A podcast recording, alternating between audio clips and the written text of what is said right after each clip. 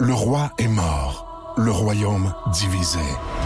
L'ascension vers le trône de fer ne peut se soustraire à un affrontement. Et lorsque les dragons entrent en guerre, le monde en ressort ensemble.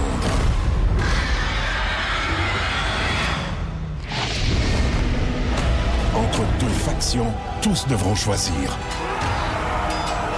La Maison du Dragon, nouvelle saison, à regarder en français dès le 16 juin sur Crave. On jazz, présenté par Paillé, avec plus de 300 camions en inventaire. Paillé est le centre du camion au Canada. Avec Paillé, là tu jases.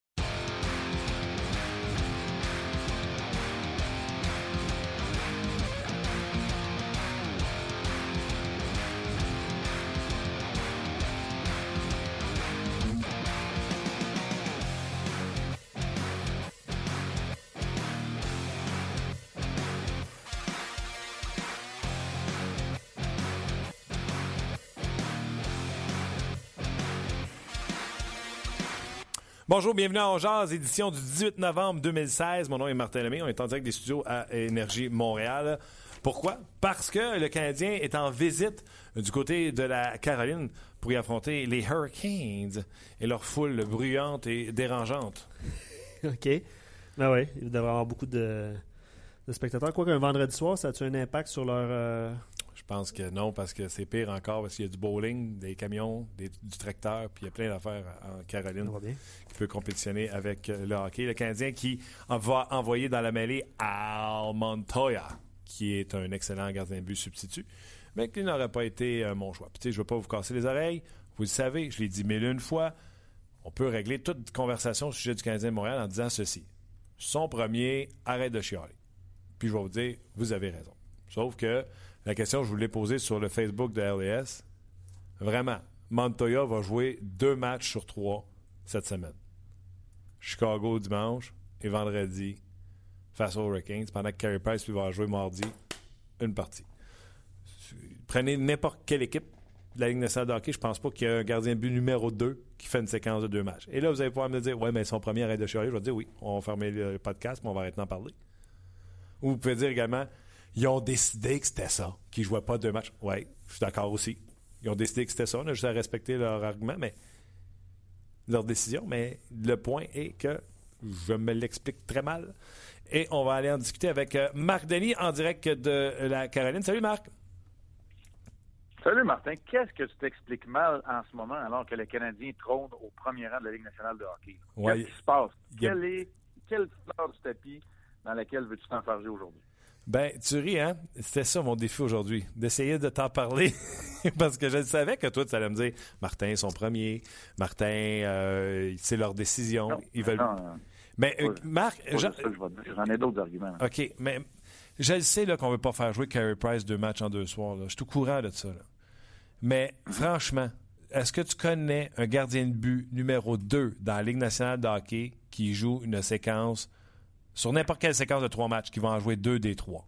Canadien a envoyé Oui. Montoya dimanche, Price mardi, et là, ça va être Montoya vendredi. Donc, dans les trois derniers affrontements du Canadien, ça va avoir été le gardien but numéro 2, alors que tu as le meilleur au monde. As-tu déjà vu ça ailleurs?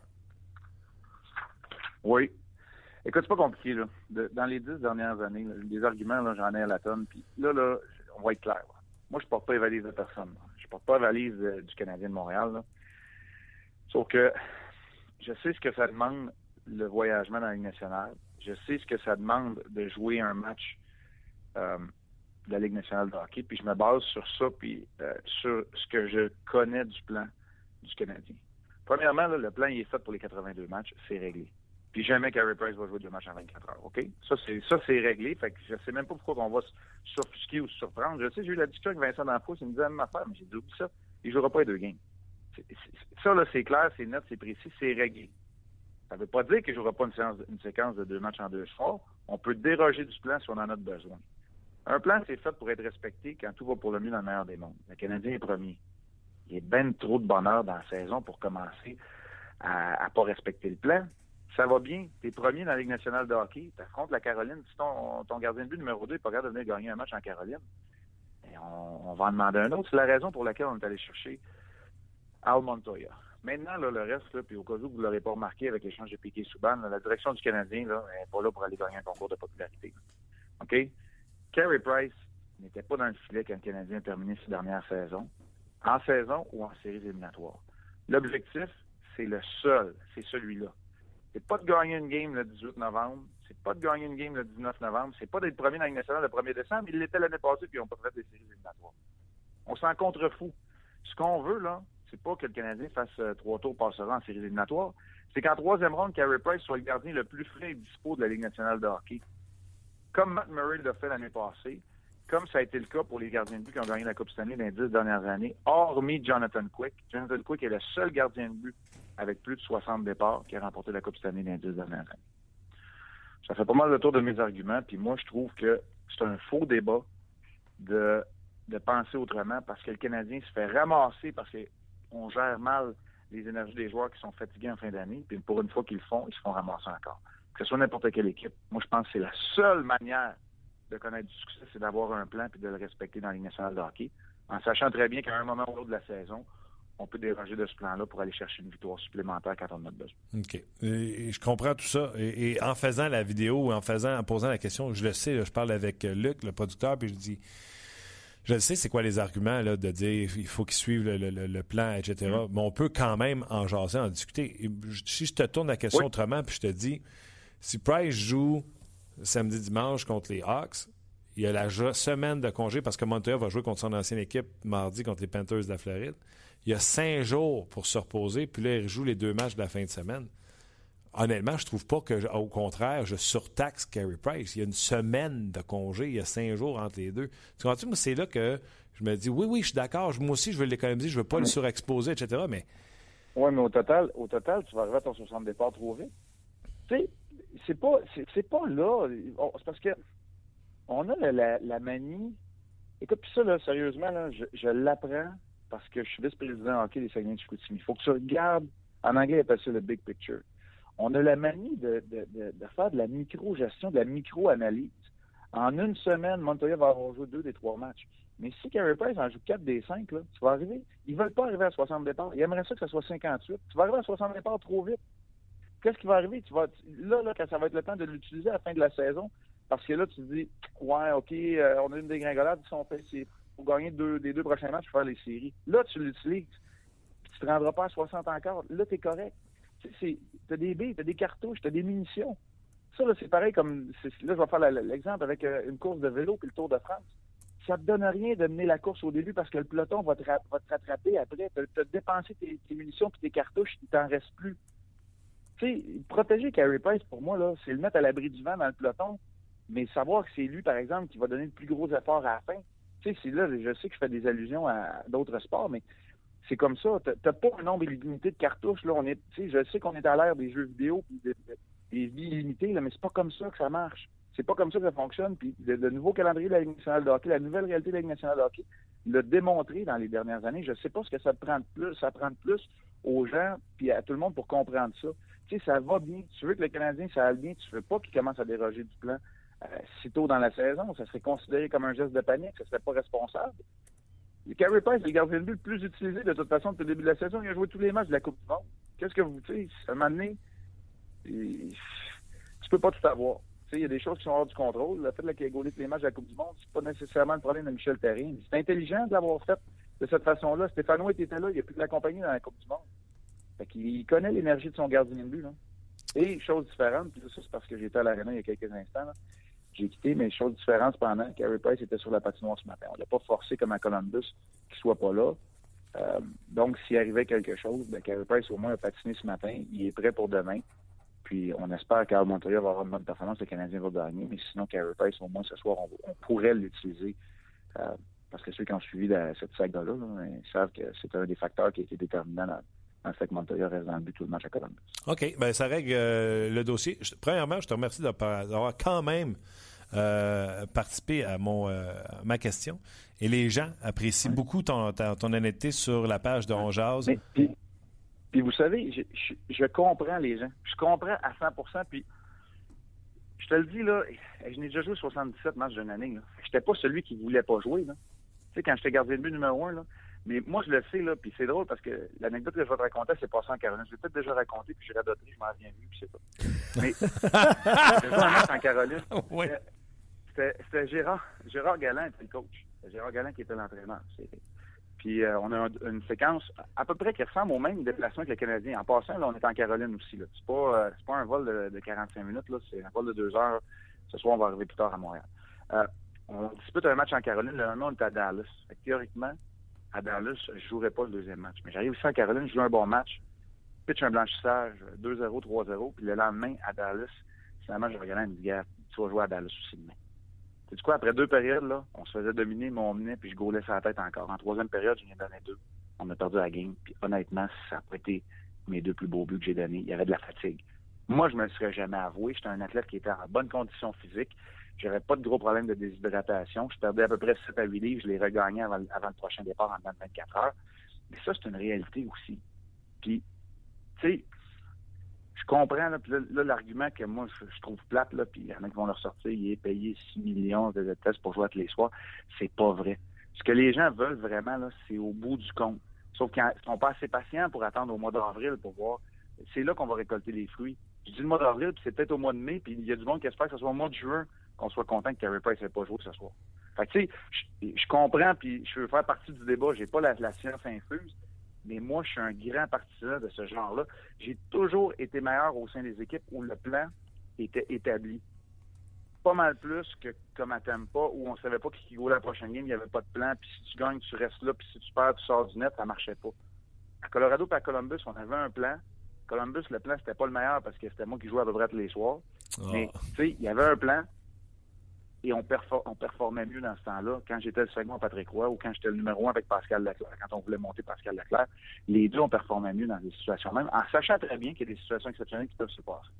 Puis tant qu'il n'y a pas de blessure, puis tant qu'il n'y a pas de bobo, puis tant qu'il n'y a pas de séquence de défaite, puis que tu es premier au classement, c'est pas le temps de déroger du plan, selon moi. Marc, Marc Denis, tu viens de la sacrer euh, l'autre bord solidement euh, sur le, le message. Là. Passionné, Marc. Marc, il te règle ça un, un débat. Marc, c'est le meilleur, tellement. Ouais, Et- mais je veux pas, je veux, je, je veux pas régler le débat. C'est correct qu'on en jase. J'aime ça, jaser de goaler, tu le sais. Ben Je oui. trouve ça le fun, ton show pour ça. Tu sais, j'aime ça en parler. Je veux pas rien régler, mais tu sais, je, je veux que les arguments soient appuyés. Tu sais, tu, tu m'as amené des bons arguments. Tu m'as amené des arguments appuyés. Je suis d'accord avec toi que dans la séquence de cette semaine, Carey Price aurait pu sauter le match contre la Floride puis disputer deux séquences de deux matchs en 24 heures.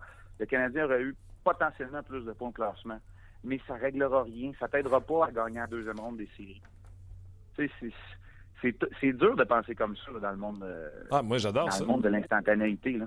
Ah, il y a Seb qui rajoute en principe Montoya ne gardera pas les buts avant le 17 décembre. Suite au match de ce soir, ça fera 12 matchs de suite pour Price à ce moment. Si on se fait au calendrier des deux matchs en deux soirs, c'est sûr que Montoya va probablement jouer à l'intérieur Ouais, ouais. de ça. Là. Mais euh, Ouais, les mathématiques seront pas bonnes, par exemple. Si on donne juste des départs lors des deux matchs en deux soirs, il va en avoir d'autres aussi. ouais, c'est ça, c'est ça. Et on n'arrivera on n'arrivera pas non plus. Puis euh, faut penser que dans les déplacements, tu sais, il y a un voyage, là, là, je, là, je dis ça par cœur, là, mais un voyage sur la côte ouest américaine qui inclut des matchs à Détroit et à Saint-Louis. Ouais, dans deux Avec semaines. décalage horaire, puis tout ça, il risque d'avoir un match là-dedans, certain. C'est clair. Et euh, Seb fait dire que si jamais tu as raconté l'histoire, by the way, tu l'as jamais raconté, mais si jamais tu l'avais déjà raconté, on pourrait appeler l'émission au lieu de On jase, on radote. Ouais, mais écoute, si on radote, par, si on radote, par exemple, le fameux bouton de votre appareil, OK? Hey Marc, on reste d'un gardien de but si tu le veux bien, parce qu'on va revenir après ça au Canadien de Montréal et à Charles Ludon qui a été rappelé. Euh, sur le site de RDS.ca, il y a le top 10 des gardiens après un mois d'activité dans la Ligue nationale de hockey. C'est ton billet qui est toujours bien lu, parce qu'on est tous spécialistes de gardiens de but quelque part. Les gens aiment ça, euh, regarder ce que tu écris sur les gardiens de but. Sans surprise, Carey Price trône au sommet de ton, ton palmarès. Ouais, ouais. Sérieusement, euh, moi, je te dirais, la plus grande surprise, celui qui est au numéro un, je me disais, contre toute attente, c'est tout correct. Ben oui. Parce qu'il a vraiment rebondi. En début de saison, je l'ai classé dixième, je ne m'abuse, parce qu'il a une bonne base, une bonne technique, mais il connaît tout un début de saison. Mais Carey Price a été dominant, largement dominant même. Euh, ils sont, pour moi, là, c'était, c'est rare que ça arrive comme ça, mais c'était clairement les deux meilleurs du classement. Ouais. Euh, après ça, ben écoute, ça peut aller selon vos opinions. Mais là, attends, Euh, j'ai une question pour toi. J'ai une question Ouais, pour toi. Ça, tu n'as sûrement pas écrit ça dans nuit cette nuit. Tu as commencé à le préparer avant les matchs d'hier soir. On est d'accord? Ouais. Ouais. Si, si tu avais, su que Dominique se claquait un autre blanchissage hier, est-ce qu'il serait troisième ou il serait encore quatrième? C'est quoi? C'est. On, ne peut pas y aller avec un si petit échantillon, mais moi, je vais, mettre, je, vais, je vais dire ça autrement. Ça fait juste prouver qu'il mérite sa place là. Et euh, les arguments, le papier que j'avais fait, évidemment, j'ai rajouté le point avec son quatrième jeu blanc, mais Ça, ça, demeure que il n'y a pas d'appui offensif, puis il faut qu'il faut qu'il lance un, blanchissage pour remporter des matchs. Il n'y a pas d'appui offensif, mais le Wild joue de façon euh, défensive quand même bien. Puis euh, Devin Bubnik, sérieusement, là, il pourrait être numéro 3. Il pourrait, il pourrait se retrouver numéro 3. La différence, c'est que Corey Crawford, je vais être honnête, là, j'ai beaucoup les gens pensent que je regarde des statistiques et que je mets ça. C'est sûr que les statistiques ont un mois dans un job de gardien de but parce que c'est un bon miroir des performances, mais j'arrive de Chicago, j'ai collecté beaucoup d'informations sur Corey Crawford, j'ai parlé à beaucoup de gens qui le côtoient. Je parle à beaucoup d'intervenants dans le monde des gardiens de but aussi. Puis je vais être honnête, peut-être que Dominic a été un peu victime de ça parce qu'on n'a pas vu le Minnesota encore. J'ai vu des matchs qu'il a disputés parce que c'est on regarde des matchs de hockey les soirs pareil. Oh. Mais tu sais, j'ai entendu tellement de bonnes choses sur Corey Crawford, sur Sergei Bobrovski. Fait que Dubnik se classe au milieu-là. Ses statistiques sont ahurissantes, là. C'est incroyable. 4 de ses 7 victoires par jeu blanc, 952 de, taux d'efficacité. Euh, tu sais, je suis pas, en désaccord avec toi. Il est pas loin du top 3 il pourrait bien déloger Corey Crawford. C'est clair. Et là, par la suite, plus ça avance dans le classement, les premiers choix, c'est les, les, plus faciles, mais tu as creusé la tête pour les positions 7, 8, 9 et 10. par exemple, moi, un gardien de but que j'adore, mais il n'y a pas de soutien offensif, c'est Corey Schneider. Oui, ben Corey Schneider, là, sérieusement, s'il joue comme ça, je vois pas comment je peux le sortir de mon top 10. Euh, c'est unanime. Euh, il a maintenant été chercher la constance. Puis c'est pas toujours facile d'évoluer Brooklyn comme les, comme les Devils du New Jersey, mais il est allé chercher la constance. C'est la pierre d'assise de toute cette équipe-là. Ah euh, quand tout repose sur tes épaules, je suis prêt à faire fi du, dossier victoire-défaite. Il y a un choix sentimental à Craig Anderson. Tellement content de le voir là. Euh, si on descend à la liste, sérieusement, Henrik Lundqvist, là, je pensais que c'était l'année où il allait disparaître de mon top 10. Moi, je pensais, avec ce que j'entendais alentour, là, puis les Rangers, une équipe, bon, les leaders vieillissants, Rick Nash, tout ça, je me suis dit, peut-être que c'est l'année où il va, il va quitter mon top 10. Pas capable. Pas capable de sortir du top 10, là. Je suis pas capable de le mettre derrière euh, euh, ben Bishop va rentrer dans le top 10, pour moi, j'en suis convaincu. Martin Jones va flirter avec ça. Il y en a qui sont en danger, mais il y en a qui ont de la manière qu'il joue. Je sais qu'il y a beaucoup d'offensives, cependant, là, pour l'aider, mais écoute, il, garde les buts à 920, puis il y a encore une stabilité. Il, incarne un peu, il est à cheval un peu sur la dernière génération de gardiens. Il joue avec du caractère. Il garde les flecs du caractère. C'est complètement différent de Gary Price, là, qui est immuable, qui est de glace. Je dirais que tout Carrasque et, euh, et Henrik Longvis dans mon, dans mon classement, ce sont les deux derniers là-dedans qui jouent encore avec, euh, avec beaucoup de hargne devant le filet, puis ça les aide. Ça veut dire quoi, ça, pour euh, les gens qui ne comprennent pas ce que tu veux dire quand tu dis qu'un gardien joue avec du caractère? Henrik Longvis, là, écoute, ses conversations constantes avec ses défenseurs, n'a pas peur de, de leur parler reste dans le casque. il se parle à lui-même. quand tu donnes un mauvais retour de lancer, il se flagelle donne des coups de bâton sur la glace, il est très actif. Il est économe dans ses mouvements, mais pas dans sa gestion du match. Euh, c'est sûr qu'il sort brûlé d'une rencontre. C'est sûr que je vois. Euh, tu sais, la nouvelle génération, je le dis souvent, puis euh, je pense que je l'ai écrit dans mon texte sur Carey Price, même si c'est des courts textes qu'on fait dans un, un classement comme celui-là. La gestion du match, ça s'apprend avec l'expérience. Hmm. Mais quand tu gères, mieux tu gères ton match, mieux tu vois d'affaires qui peuvent te taper ses nerfs aussi. Mais Henrik Longvis, là, il voit tout sur la patinoire. Il voit tout. Quel endroit? Lui, là, il peut se fâcher contre un juge de ligne parce qu'il met la mise en jeu à droite au lieu de la gauche. C'est un peu ça, là, Henrik Lundqvist. Je te comprends très bien. Euh, je reviens sur le Canadien. Canadien joue ce soir contre les Hurricanes, 19h30. Le match est sur nos zones. Euh, tu seras là avec euh, Pierre euh, assurément. Qu'est-ce qu'on sait là à la suite de l'entraînement de ce matin? Charles Hudon a été rappelé. Radulov n'a pas fait le voyage. Est-ce qu'on peut s'attendre à voir Radulov dans la formation selon toi? Écoute, Martin, je sais que tu te fais sûrement beaucoup, beaucoup d'informations, puis je vais te donner la réponse la plus claire, nette et précise. Ce qu'on sait de plus, rien, pas en tout. Les seuls qui ont patiné ce matin, c'est Price, Montoya et Henley, avec aucune disponibilité média, aucun entretien avec le coach qui va nous parler à 5 heures. Alors, on n'a aucune idée. Euh, on n'a pas laissé euh, transparaître non plus euh, le fait que Charles Ludon allait ou pas disputer ce match-là. Il n'a même pas patiné ce matin en Caroline. Donc, on sait qu'Henley devrait être laissé de côté. Patterson va être là. Pour ce qui est du reste, on ne sait pas. Non, Radulov n'a pas accompagné l'équipe. Du côté des Hurricanes, il n'y a pas de changement dans la formation non plus, comparativement aux deux derniers matchs qu'ils ont remportés contre des puissances de la Ligue nationale, contre les Capitals de Washington et les Sharks de San Jose. Alors, euh, c'est là où on en est. On n'en sait pas beaucoup plus, autre que le fait que les deux gardiens de but étaient sur la glace avec Stéphane White et Joe Lanley ce matin ici en Caroline. Est-ce que Marc Denis, ce soir, si c'était lui l'entraîneur, ferait jouer Udon? Et si oui, qui sortirait de l'alignement? C'est mon jupon dépasse, là, mais moi, je l'aime, Charles Udon. Puis je pense qu'il a la fougue. Euh, il a moins le côté bonbon pas de sucre, vanille que Carr et Andrigetto apportent. Fait que j'aimerais ça le voir, j'aimerais ça qu'il ait la chance. À quelque part, là, Terry, on pense que c'est une solution à court terme. Là. Elle manque peut-être un peu la vitesse, mais l'intelligence est capable de, de, se faire valoir à court terme. Mais Terry, Carr et Andrigetto, pour moi, Ludo est capable d'être devant eux.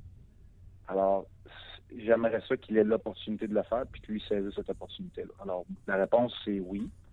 Euh, on, verra. Euh, le Canadien a quand même pas mal toujours rappelé un joueur euh, supplémentaire à la fin d'une journée qui précédait des séquences de deux matchs en 24 heures parce que tu ne peux pas prendre de chance. Ouais.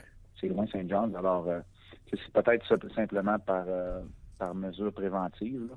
Euh, fait que je ne vais pas m'avancer. Euh, sauf que j'ai comme l'impression que s'il n'avait pas joué, on l'aurait embarqué sur la glace ce matin. Mais tu sais, je veux pas lire entre les lignes. Là. Si le Canadien ne m'a pas donné d'informations à, ce chapitre-là, moi je le ferais jouer. Moi je le ferais jouer parce que j'ai aimé ça qu'est-ce qu'il nous a donné au Canadien, qu'est-ce qu'il a donné au Canadien l'année passée. J'ai aimé ça ce qu'il a donné à, Détroit en gros. Oui, euh, l'année passée, je me rappelle d'un match. Tu sais, si donne ça, je pense que ça va déjà être un petit plus devant Brighetto et, et Carr faut qu'il fasse ce que Paul Byron a fait depuis le début de la saison. Il faut qu'il fasse ce que Desharnais a fait au dernier match. Tu sais, saisir l'opportunité qui est devant toi pour être capable d'aller chercher du temps de jeu. Je pense qu'il est capable d'être meilleur que Terry Carp et Henriette. Marc Denis, un gros merci. Ce soir, euh, c'est la adresse pour toi. On va te voir euh, à Hockey 360. Oui, ben Hockey 360, je présente mon top 10. Euh, par la suite, entraînement, pas entraînement, mais entrevue pendant la période de chauffement. Si Charles Ludon joue, je vais vous donner un petit scoop, ça risque d'être mon invité. Puis après ça, euh, séance d'avant-match et le match au complet à 19h30 en compagnie de Pierre. Je vais être entre les bancs ce soir à Raleigh en Caroline. Marc, t'es excellent. On te regarde ce soir puis on se parle la semaine prochaine. T'es pas mal bon toi aussi, Martin. Salut. T'es fin bye. On se reparle. Bon week-end. Euh, l'excellent Marc Denis. honnêtement, là. C'est beau, les gars, là. Ça va? Voulez-vous une chambre ou. Euh? Non, non, quand c'est bon, tu dis que c'est ben, bon. Je le sais, je te taquine. Non, non. C'est excellent. Et sais-tu quoi? Je vais aller plus loin que ça.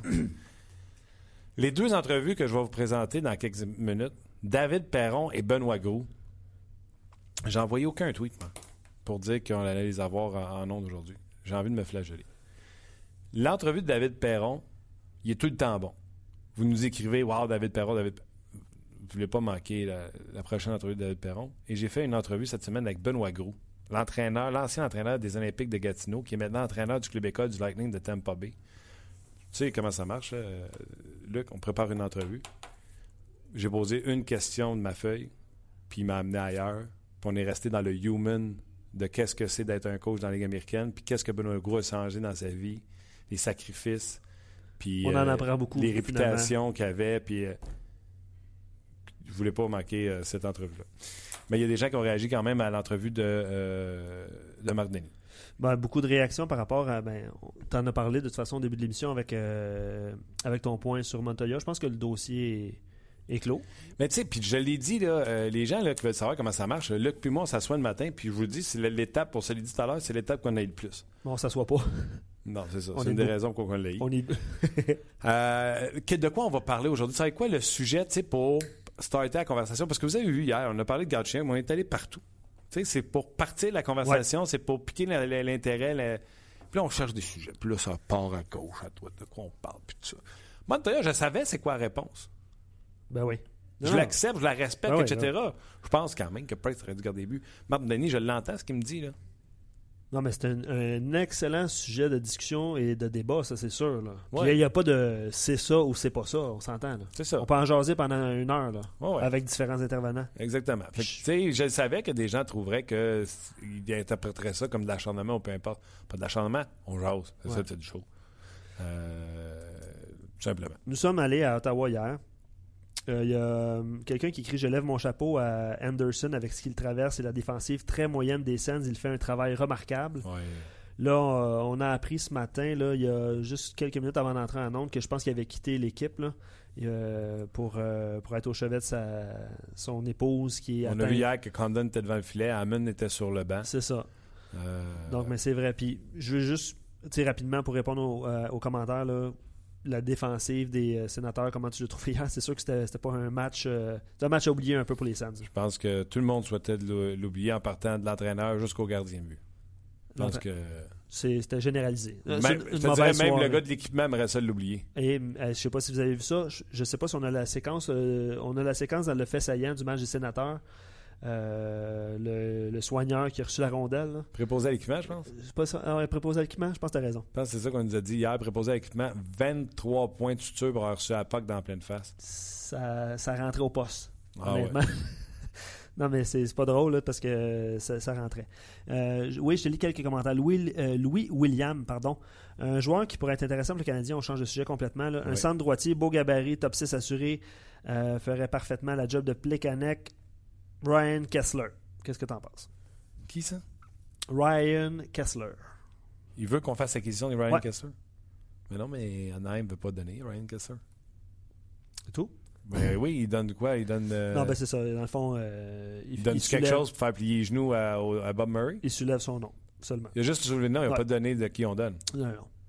Non, non. Non, je voulais quand même tu sais, partager ça. Là. Une équipe qui a un joueur comme ça, qui est sous contrat, n'a pas de raison de vouloir donner, à moins qu'ils ne sont pas satisfaits de son jeu. Puis s'ils n'étaient pas satisfaits de son jeu, est-ce que le Canadien serait, eux, intéressés? Ryan Kessler n'est pas sur le marché. Ryan Kessler a choisi où ce qu'elle a joué quand il il y avait une clause de non-échange quand il est parti de Vancouver, puis Anaheim était la destination qu'il souhaitait. Je reviens sur le top 10 de Marc. Euh, je crois que Schneider pourrait être facilement dans le top 3 avec une équipe plus puissante. Je pense que vous en avez parlé avec, euh, avec Marc aussi. Euh, Dominic et surtout Schneider, ils ne sont pas chanceux de se retrouver avec des équipes moyennes. Euh, Ben, je pense que le Wild est meilleur que ça, mais j'ai l'impression que peut-être un peu, puis tu sais, je ne les ai pas vus jouer moi non plus là, cette année, là, je n'ai vu que des séquences. J'ai regardé un match du Wild en fin de semaine, c'était Darcy Camper qui était devant le filet. C'était quel match ça? Tu le match contre Ottawa? As-tu joué contre Ottawa? Euh, je m'en souviens J'ai pas. vu un match Ouais, du Wild ouais. avec Darcy Camper. 2 devant le filet. 2-1. Ouais. 2-1, ça c'est terminé. Euh, je pense qu'on tente de resserrer la défensive pour, après ça, un peu comme les sénateurs euh, Boucher nous a expliqué hier, euh, travailler sur l'attaque. La nouvelle mentalité de, de, de certains entraîneurs dans Ligue nationale de hockey, certainement celle de, de Bruce Boudreau. Il y a Bom qui dit Perron va avoir encore plus de jasette avec son but gagnant hier soir. Je peux vous confirmer que oui, parce qu'on l'a, on y a parlé tantôt, puis l'entrevue dure une vingtaine de minutes.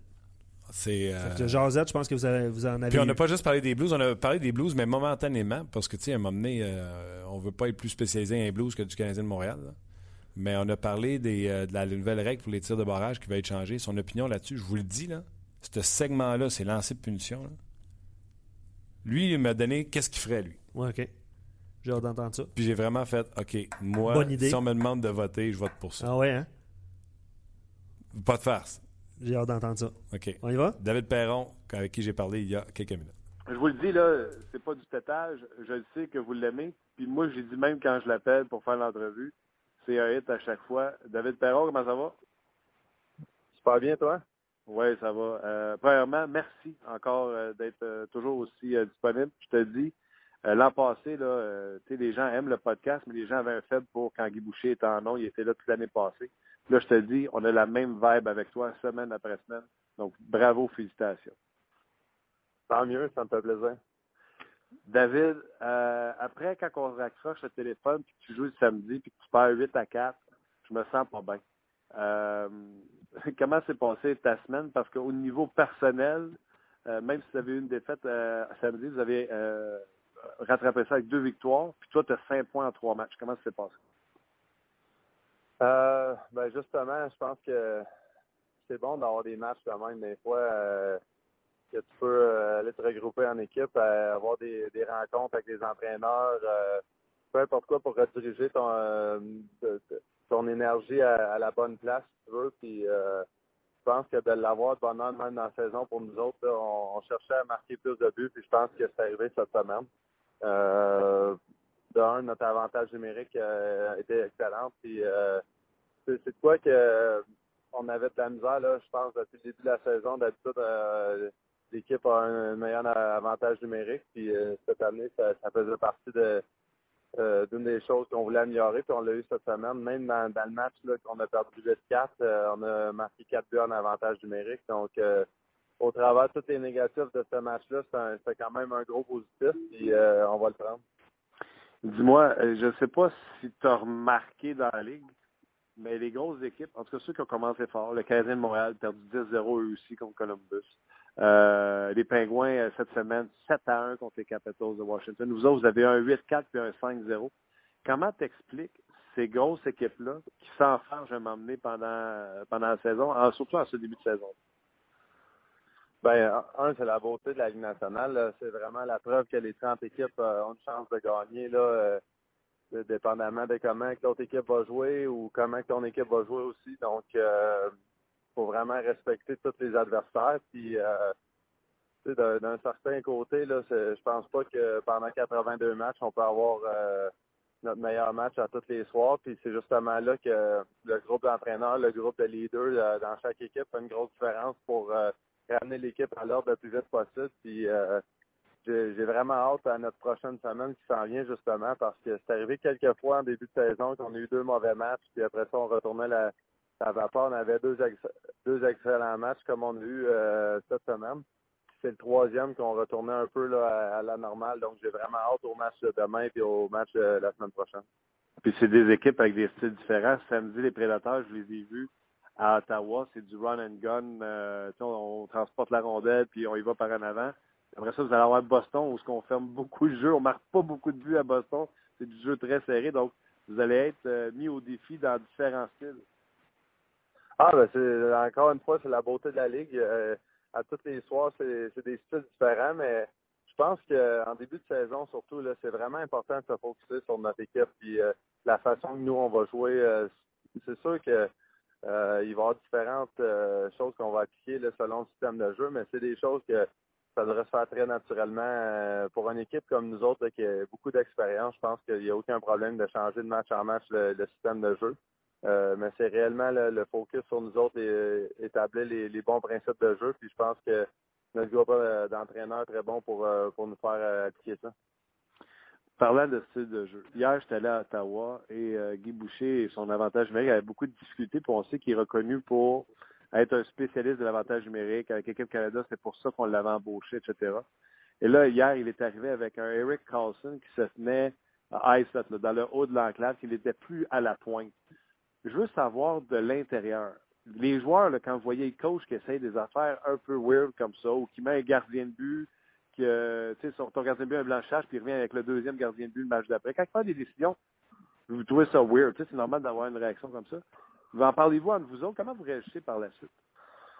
Ben moi j'adore ça. C'est réellement une des choses qu'un entraîneur peut faire pour avoir l'attention des joueurs. Puis euh, c'est vraiment une situation qui s'applique au Blues justement cette semaine avec l'avantage numérique nous autres aussi. Euh, en début de saison, là, Michael, quand il est arrivé, il a, fait quelques changements euh, justement sur le positionnement des joueurs, où est-ce que Steen va être, où est-ce que tel gars, tel gars, Stasny va être. Il a changé les unités par rapport à l'année passée. Euh, on a eu du succès tout en partant, puis tu le voyais, on dirait que les joueurs, ils voulaient. On, a tendance à. Quand on a du succès à quelque part, par exemple, un Ovechkin qui changerait sa, place en avantage numérique, euh, je pense pas qu'il aimerait trop ça.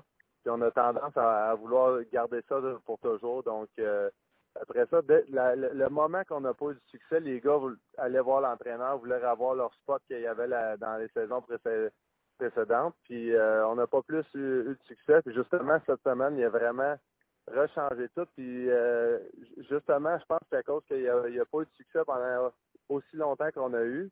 Euh, les joueurs n'avaient pas le choix d'écouter. Puis même dans le match de Columbus, comme je l'ai dit, on, était 4 en 5 en avantage numérique. Puis on a marqué 6 buts cette semaine en avantage numérique. Puis ça a donné que c'était toute notre unité qui, qui les a marqués. Mais je pense que les deux unités ont, eu du succès, ils ont créé du momentum pour l'équipe. C'est réellement ça qui, est important en bout de ligne. C'est pas juste de marquer, c'est, vraiment pas, pas d'enlever de l'énergie à l'équipe. Fait que vous trouvez ça weird, mais vous vous dites, hey, why not? On produit pas de toute façon, fait qu'il faut essayer quelque chose. Ben, je pense que c'est, un peu une bataille entre les deux tout le temps. Là. Quand tu as succès quelque part, tu te demandes pourquoi que l'entraîneur ne te met pas dans cette position-là. Mais en même temps, c'est eux l'entraîneur, puis quand tu oublies ça, tu fais juste ta job en tant que joueur, c'est de jouer au. Que ça, c'est le premier trio, le quatrième trio, puis ça va tout le temps revenir euh, euh, de la bonne façon. On dit tout le temps ça dans, dans notre équipe, dans n'importe quelle équipe, je pense que c'est le même. Peu importe le plan de match, même si c'est le pire plan de match de, la Ligue, si tous les joueurs sont dans, vont dans le même sens, on a une meilleure chance de gagner qu'avec le plan, meilleur plan de match euh, de toute la Ligue si c'est pas tous les joueurs qui sont dans le même bateau. Puis c'est réellement euh, la même chose pour l'avantage numérique. Là. Euh, justement, notre unité, là, Tarasenko puis Shattenkirk, c'est vraiment les deux qui drivent le, le bateau là, de, pour notre unité, puis ils ont fait un excellent travail cette semaine. Oui, puis Shattenkirk qui avait manqué au Blues en passant en début de saison, le jeu de puissance était rendu 28e à un certain moment donné. Puis quand il était revenu, le jeu de puissance avait augmenté, était revenu parmi les meilleurs dans la ligue. Penses-tu qu'il y a une grosse, un gros rôle à avoir dans votre avantage numérique? Parce que ce gars-là, son contrat finit cette année, les Blues auront une décision à prendre dans Oui, il y a des rumeurs d'échange, euh, il y a différentes choses qui se parlent, mais euh, moi, j'espère vraiment qu'il reste avec les Blues. Selon moi, c'est notre meilleur joueur offensif euh, euh, en avantage numérique. Puis même à 55, là, tu regardes beaucoup des chances de marquer qu'on a, ça, ça passe souvent de lui en arrière. Puis c'est pas juste cette année. Là, moi, c'est un gars que du moment qu'on l'a acquis des, la balance euh, du Colorado, là, euh, je te dirais 6 ans environ, 6-7 ans. Euh, je te dirais que j'ai tout le temps été impressionné par ce gars-là. C'est pas un gars qui a la meilleure mobilité, mais sa vision du jeu, sa façon de, de trouver les, les, les, lignes pour lancer au filet, c'est rare que, que ces lancers vont être bloqués.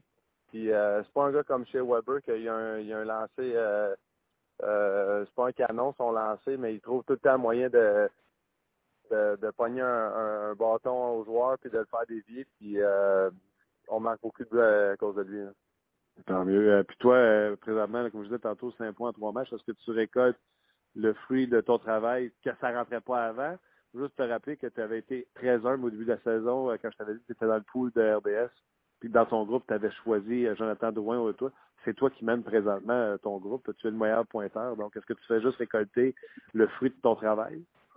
Oui, puis euh, tu sais, quand je t'avais parlé à Calgary, là, que j'aimais vraiment de la façon dont je jouais, puis ça rentrait pas, là, je te dirais que euh, j'ai eu une bonne semaine en tant que point, mais j'aimerais euh, augmenter mon niveau de jeu. Là, pense que j'ai, pas joué des mauvais matchs, mais je te dirais que en début de saison, j'aimais plus euh, mes performances côté 5 contre 5. mais par contre, c'est sûr que ça donne la confiance à avoir des points, ça donne la confiance à l'entraîneur de l'utiliser dans différentes facettes. Puis euh, c'est ça, j'ai eu la confiance à date là, de Hitchcock depuis le début de la saison, côté des avantages numériques. Euh, même hier, euh, dernière minute de jeu, là, si euh, Smith et Schwartz euh, il envoyé la rondelle dans le fond de la zone, c'était moi puis Berglund qui s'en allait sur la patinoire. Donc c'est des choses de même que c'est des petits détails là, que j'essaie de vraiment garder tous les, détails de, mon jeu pour que l'entraîneur euh, les ramasse et qui continuent de me faire confiance dans, les situations offensives les situations défensives. Puis euh, j'espère que ça va continuer de bien aller de, ce côté-là. Je t'écoute, David. J'ai envie de te poser une question qui n'était pas écrite. là. Euh, Es-tu en train de vivre les plus beaux moments de ta carrière?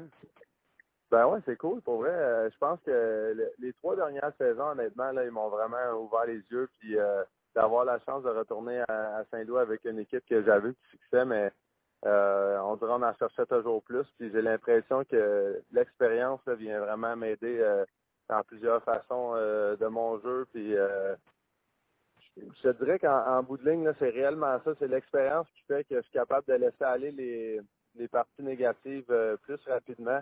Je tourne la page, je reste pas dans le, négatif si j'ai eu un mauvais match ou peu importe c'est quoi qui est arrivé soit avec l'entraîneur, soit dans mon jeu, euh, hors glace, peu importe, je tourne la page. Puis comme je te dis, c'est vraiment l'expérience qui, qui, qui, parle de ce côté-là.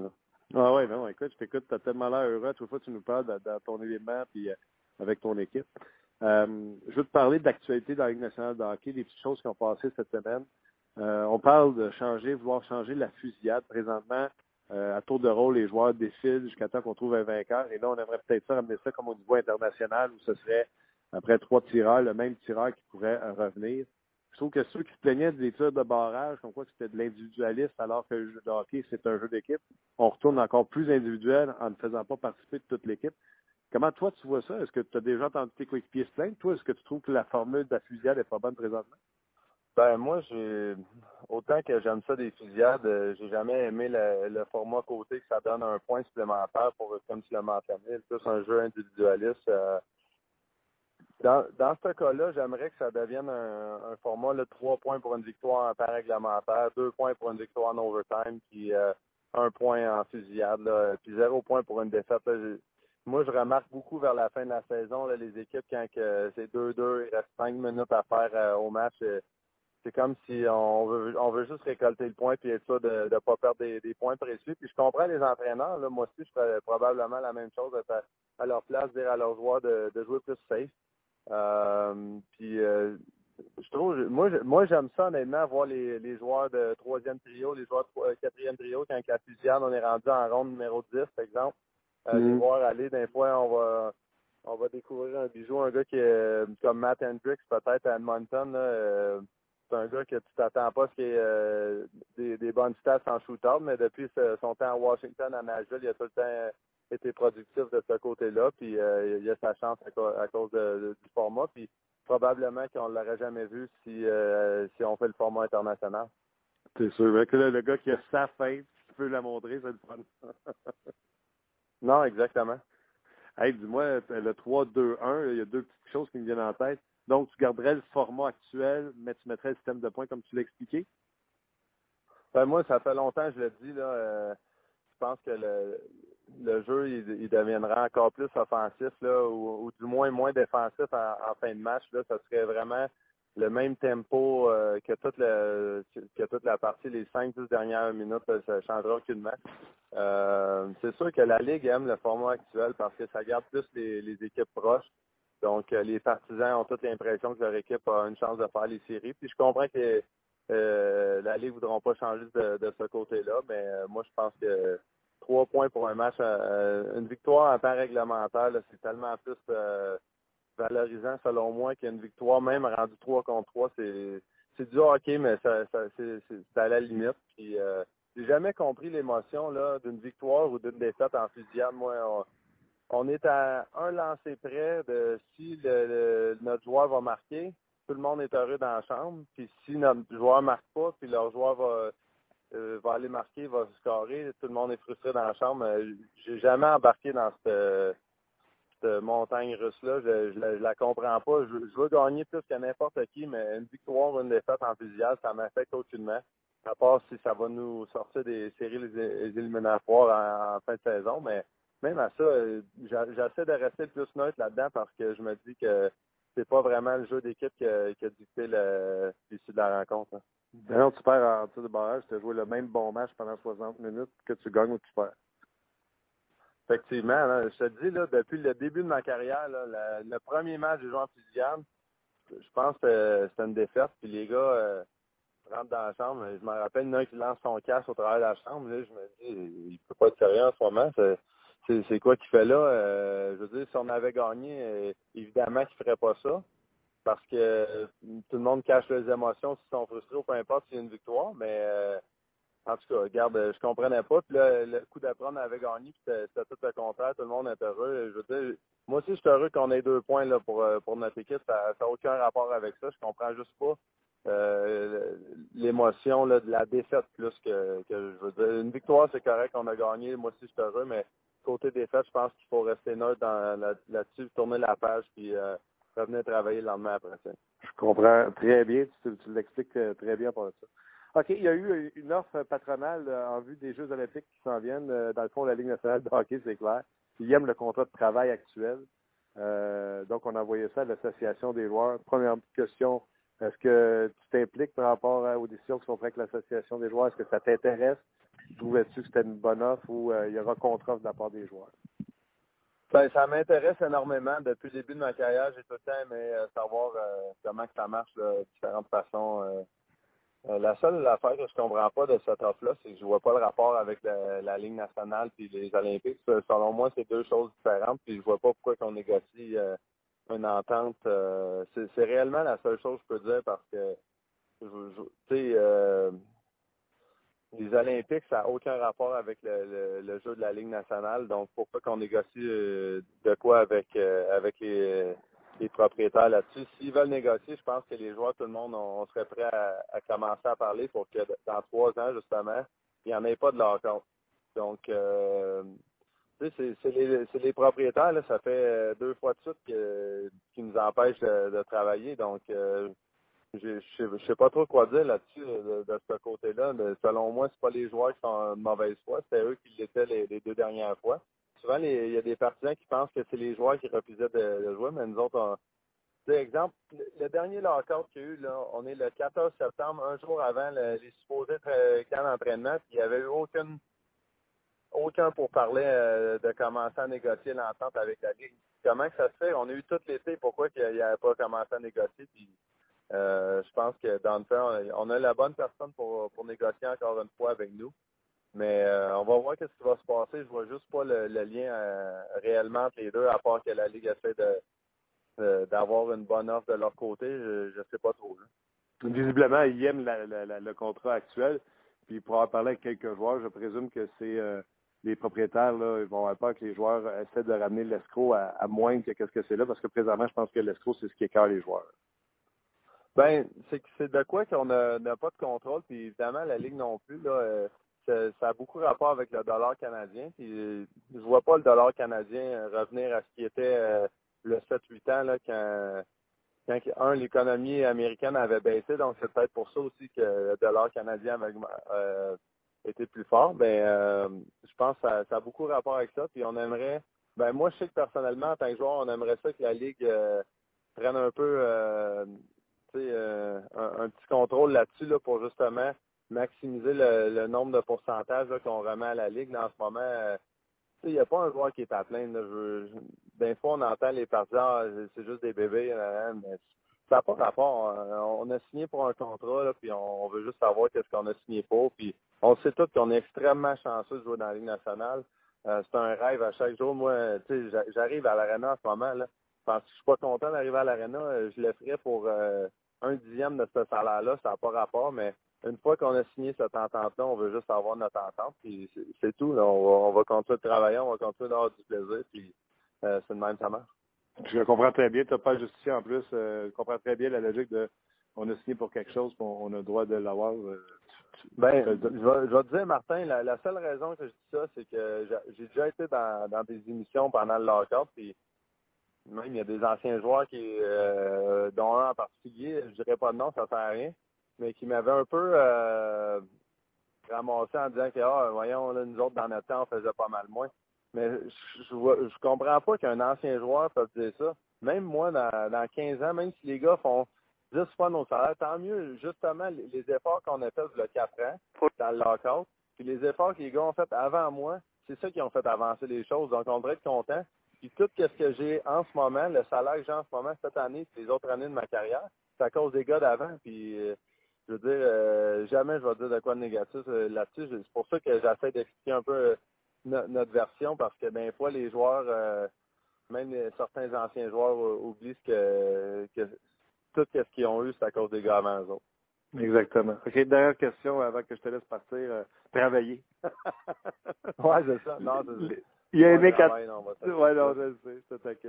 Il y a une hécatombe présentement chez les joueurs blessés, mais celle qui me fatigue le plus, c'est celle de Johnny Gaudreau, qu'on a vu qui a été euh, slashé le coup de bâton à reprise. Et hier, à Ottawa, je peux dire qu'il y a eu quelques pénalités pour euh, coup de bâton.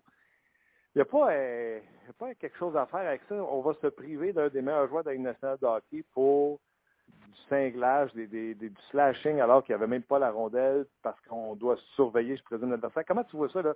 Un, l'hécatombe des blessures et le, les, les, blessures à cause de coups de bâton.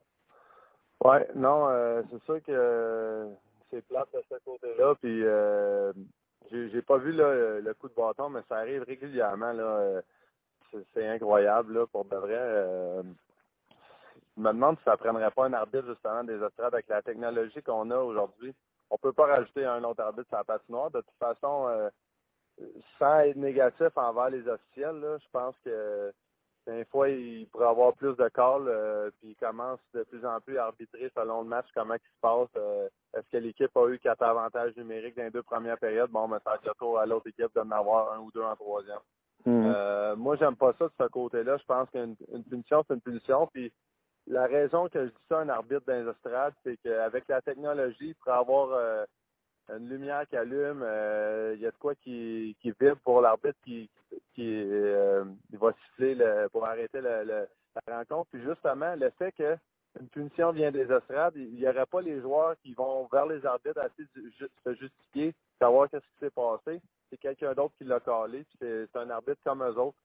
qui ferait une rotation ou, ou je sais pas quoi, comment ça peut marcher, mais je te dirais qu'en ce moment, là, euh, moi, je suis d'accord avec toi. Il y, a, beaucoup de, petits coups vicieux de même qui se passent. c'est la raison pourquoi que le, quatrième arbitre est embarqué pour empêcher les slashings en arrière du jeu. Puis j'ai l'impression qu'en ce moment, là, euh, on est en train de, perdre ça. Ah ouais, puis tu sais, les blessures au en tout cas, regarde.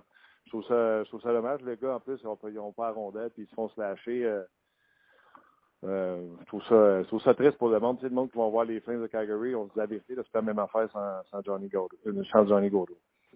Ah non, c'est un des meilleurs joueurs de la Ligue nationale, les plus dynamiques avec Patrick Kane, selon moi. Puis euh, c'est sûr que c'est place pour une blessure euh, de même. Là, ça, on, on, est conscient de certaines blessures qui peuvent arriver au hockey, mais ça, c'est des choses qui ne devraient jamais arriver.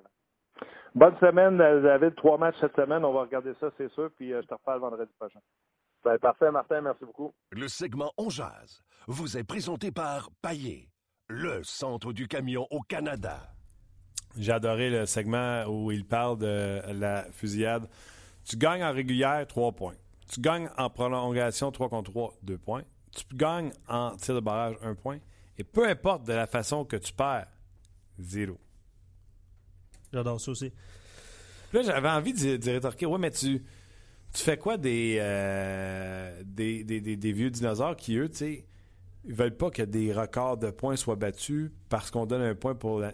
Là, je, là, je me répondais moi-même à la question. on donne déjà un point de plus qu'à l'habitude avec un point avec la nulle. Tu comprends-tu? Fait que je me disais. Puis sa solution de pardon d'un officiel dans les, euh, dans les estrades? Qu'est-ce que tu penses de ça? Euh, pendant qu'il disait, je me demandais voir comment ça serait la, mécanique. Puis il m'a expliqué la mécanique au moment où je, me passais la remarque. Je sais pas. Je pense que c'est le type de règlement que tu essaies dans la Ligue américaine d'hockey avant pour voir si ça fonctionne, si ça ralentit le jeu, si ça fait des choses comme ça. Mais on a perdu Johnny Gaudreau pour absolument rien. Deux slash gratuits de Souter puis de Stall sur les mains. Il y a également les gants. on veut les gants de plus en plus petits pour être certain de bien manier la rondelle il y a certainement, aujourd'hui, on est en 2016, quelque chose à revoir à ce niveau-là. Un produit léger, mais qui protège les mains. Ça n'a pas de bon sens. Ben, regarde. Mais, euh, ah non, c'est ça. Je souhaite tellement la, Dans le fond, ça provoque l'offensive. Tu es à 2-2 en fin de troisième, tu as travaillé fort. C'est sûr que les équipes ferment le jeu et ne veulent plus rien donner. Mais si tu t'en en prolongation, gagne ou perds, tu perds un point. Là, tu as changé de sujet. Là. tu parlé des coups de bâton. D'arbitre des estrades, là, tu t'es comme. Euh, c'est comme, mais je comprends ce que tu dis. On y va avec euh, Benoît Gros pour euh, terminer cette semaine? J'avais dit deux dans le même trou? Je vous rappelle qu'hier, on était à Ottawa et qu'on est revenu, comme diraient les Anglais, assez red eye cette nuit. Allons-y avec Benoît pour euh, terminer pour vrai, j'ai vraiment... un croisement de sujets, mais ça, ça faisait du sens, c'est super fluide parce que c'était super fluide. Là. Mais on va, on va avec Benoît? Pour terminer cette semaine-là. C'est super intéressant. Ne manquez pas ça. On y va tout de suite. OK? Merci de le présenter pour moi. plaisir. Eh bien, euh, très heureux de l'avoir avec nous. Euh, c'est l'entraîneur euh, du club école des, du Lightning de Tampa Bay, Benoît Gros. Comment ça va? Ça va bien toi-même, Martin? Ça va très bien. Comment, comment se porte l'équipe du Crimes of Syracuse? Ben, écoute, on a un début de saison intéressant. Je dirais que on, a, on a joué des, des bons matchs de hockey avec une certaine constance. Et puis, euh, évidemment, on a été épargné pour l'instant par les blessures, etc. Donc, euh, on a eu la chance d'avoir un alignement assez complet. Donc, ça, influence toujours dans la Ligue américaine ta, position un petit peu au classement. Mais jusqu'à présent, on est vraiment euh, assez satisfait de la façon dont ça se passe. Comment c'est passé? J'ai parlé avec euh, Julien Brisebois euh, il n'y a pas si longtemps, puis j'ai dit euh, toujours en train de faire une radio du côté du Québec, que ce soit pour euh, le coach ou, les joueurs.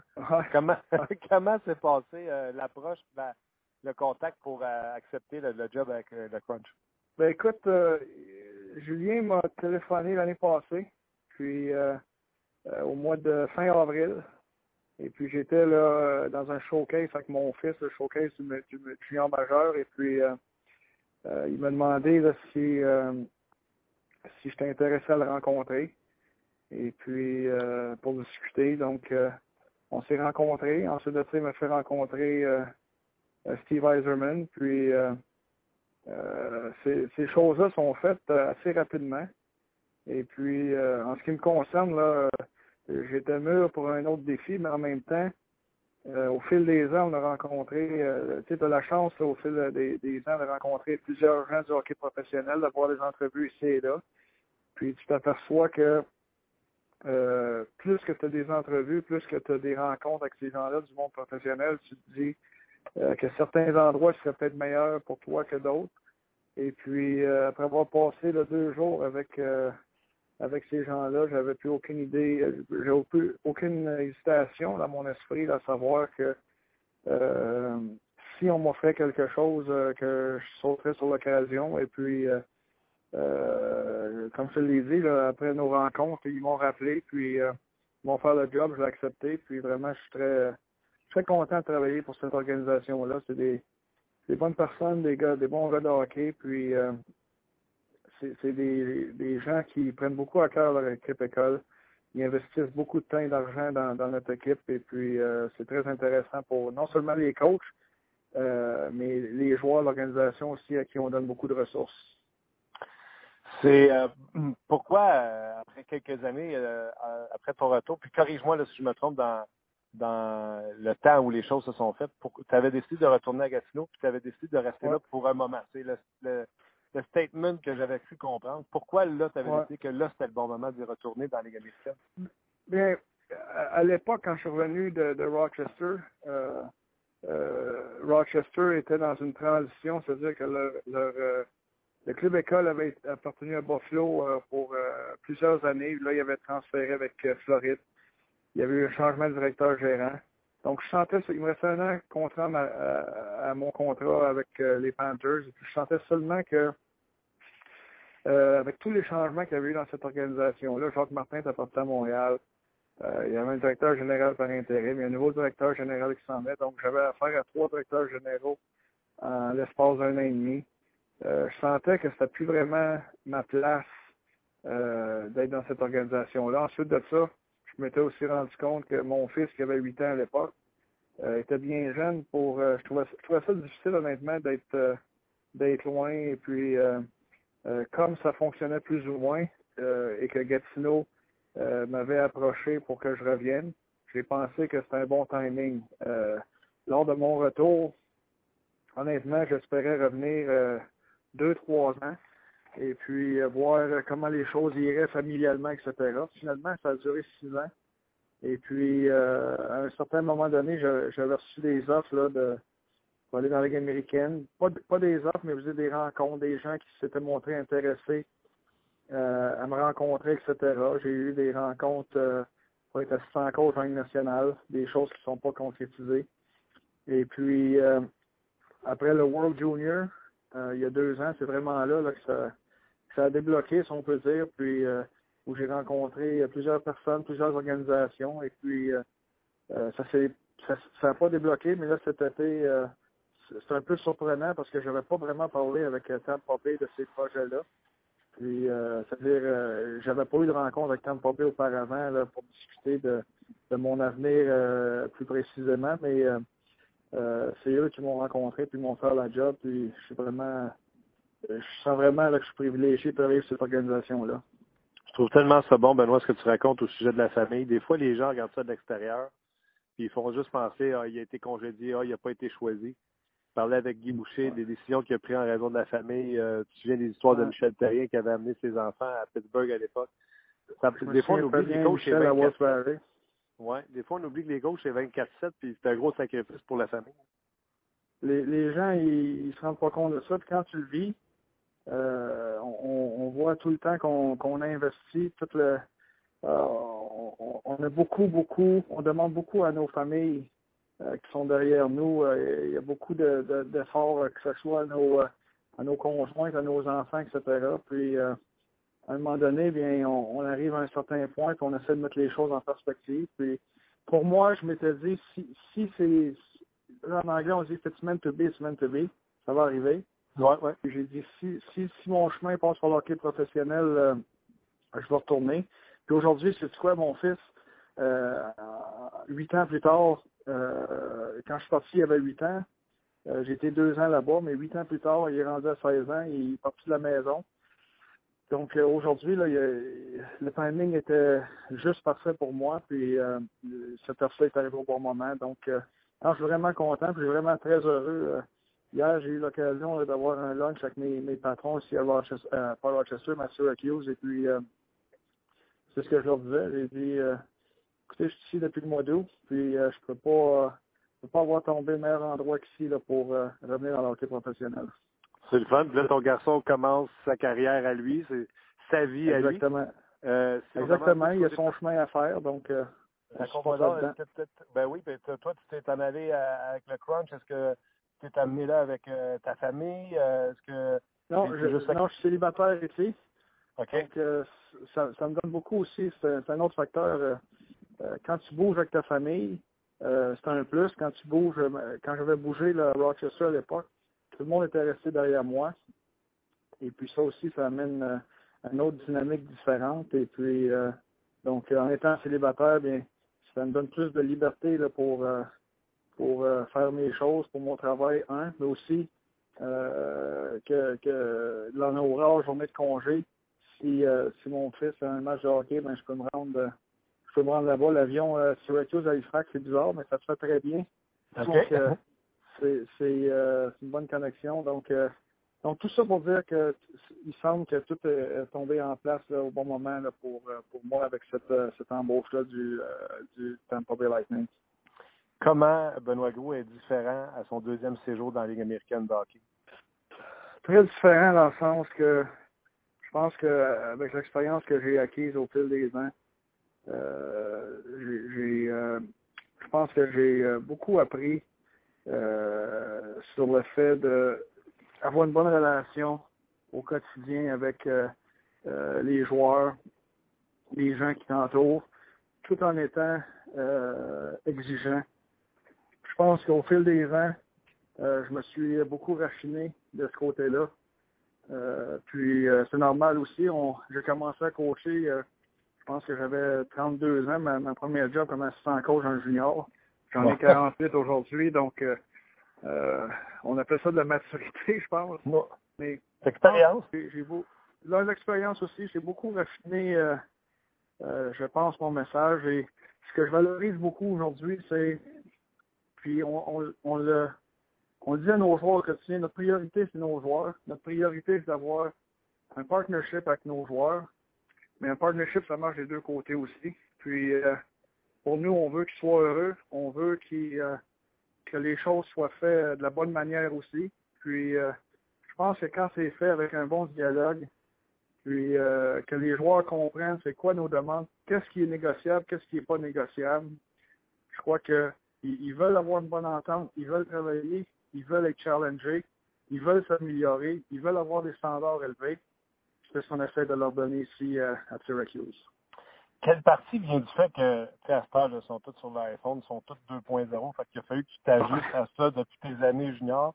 Et quelle est la Ouais. partie de un coach dur à un coach qui a fallu qu'il s'assouplisse parce que c'est une nouvelle génération? Ben, écoute, euh, aujourd'hui, euh, je me fais un devoir, puis quand je dis je me, on se fait un devoir, parce qu'on est quatre coachs à, à temps plein ici, on se fait un devoir de rencontrer deux, trois, quatre joueurs en personne dans notre bureau ou dans le lounge qu'on a de l'autre côté, euh, tous les jours. Soit on prend un café avec eux autres, soit on déjeune avec eux autres, soit on les reçoit après les entraînements, euh, soit mes coachs ils sont dans le gym avec eux autres, etc. Donc, on veut vraiment essayer de personnaliser cette approche-là parce que on pense vraiment que plus les joueurs vont euh, savoir qu'ils ont accès au coaching staff, plus les joueurs vont connaître nos demandes, plus les joueurs vont connaître, vont savoir qu'on est accessible comme personne. Donc, plus cette communication-là va être en place, plus que ça va amener une collaboration. Et puis, euh, c'est notre façon de faire. C'est l'ajustement euh, qu'on a dû faire parce que, oh, comme tu dis, Martin, tout le monde aujourd'hui est sur le cellulaire. Tout le monde est, euh, ça communique beaucoup moins.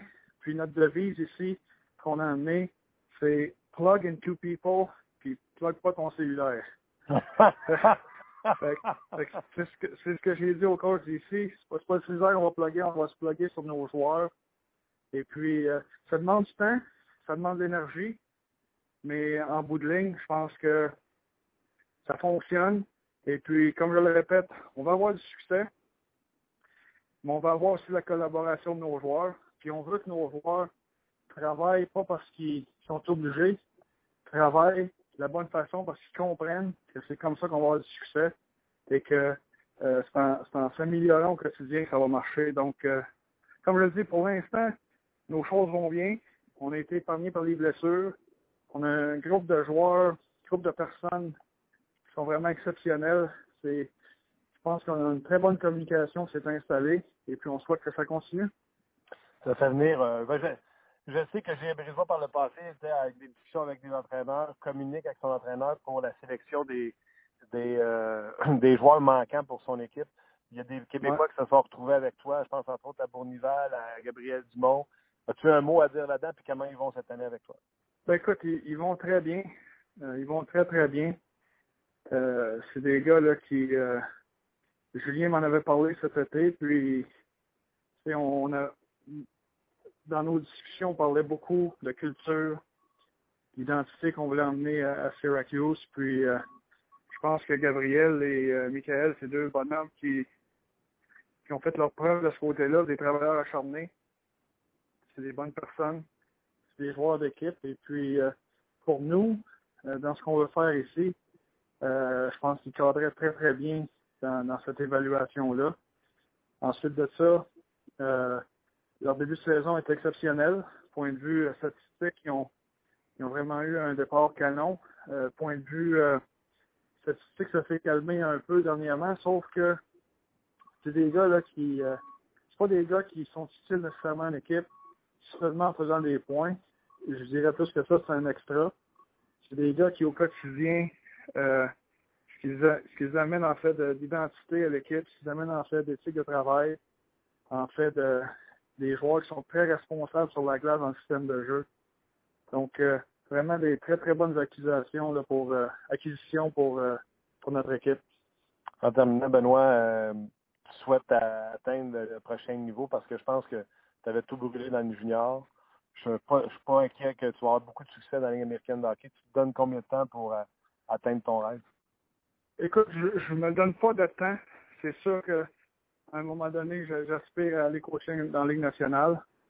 Euh, J'ai la même philosophie que, que j'avais quand je suis retourné junior.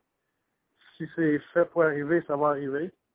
Pour l'instant, mon, euh, mon, mon, but est d'amener l'équipe de Syracuse avec nos joueurs et nos coachs à bon port, de continuer à avoir une bonne saison. Et puis, euh, on est bien parti. Puis c'est mon focus. Puis euh, euh, Syracuse est un très bel endroit pour euh, faire du hockey, donc euh, très heureux ici. Benoît, je te, je te, je te dis un gros merci de nous avoir laissé entrer euh, un peu dans ta vie pour une quinzaine de minutes. C'était pas une entrevue de hockey ordinaire. Puis euh, je te souhaite bon succès pour on se reparle bientôt. Euh, OK, merci beaucoup. Ben voilà, c'est ce qui met un terme à cette entrevue avec euh, Benoît Groux, l'ex-entraîneur des Olympiques de euh, Gatineau, qui euh, présentement roule sa bosse avec Syracuse, club école du Lightning de Tampa Bay. Quand on parle des sacrifices, des ajustements qu'il a dû faire dans sa personnalité, dans sa façon d'aborder les joueurs, ah, honnêtement, j'ai trouvé ça honnête de sa part et euh, franc. J'ai trouvé ça euh, différent, Luc. Absolument, oui. Ça, ça, ça, met en fait en perspective ou euh, ça, éduque les gens ou ça informe les gens qu'ils doivent vivre en fait euh, sacrifice familial. Moi j'ai adoré l'entrevue. C'est du 24-7. C'est ça, exactement. Il n'y a jamais de, jamais de pause dans ça. Exact. Manquez pas le 5 à 7, 17h ce soir sur le RDS avec Fred et Yannick, hockey 360, 18h30, émission d'une heure parce que le hockey est à 19h30. Canadien Hurricane, c'est en direct avec Pierre Roud et Marc Denis et ce sera suivi de l'antichambre, bien sûr. Vous pourrez également capter sur le RDS 2 l'excellente émission de Faites vos jeux juste avant la partie de hockey de 19h à 19h30, donc à ne pas manquer également. Luc, un gros merci. Merci, bon week-end à tout le monde. Merci d'avoir participé en grand nombre encore cette semaine. Exactement. Merci à vous, à toi et ainsi qu'à notre commanditaire. On reprend ça la semaine prochaine. Bon week-end, soyez prudents. Bye bye tout le monde. On Jazz vous a été présenté par Paillé. Avec plus de 300 camions en inventaire, Paillé est le centre du camion au Canada. Avec Paillé, là tu jases.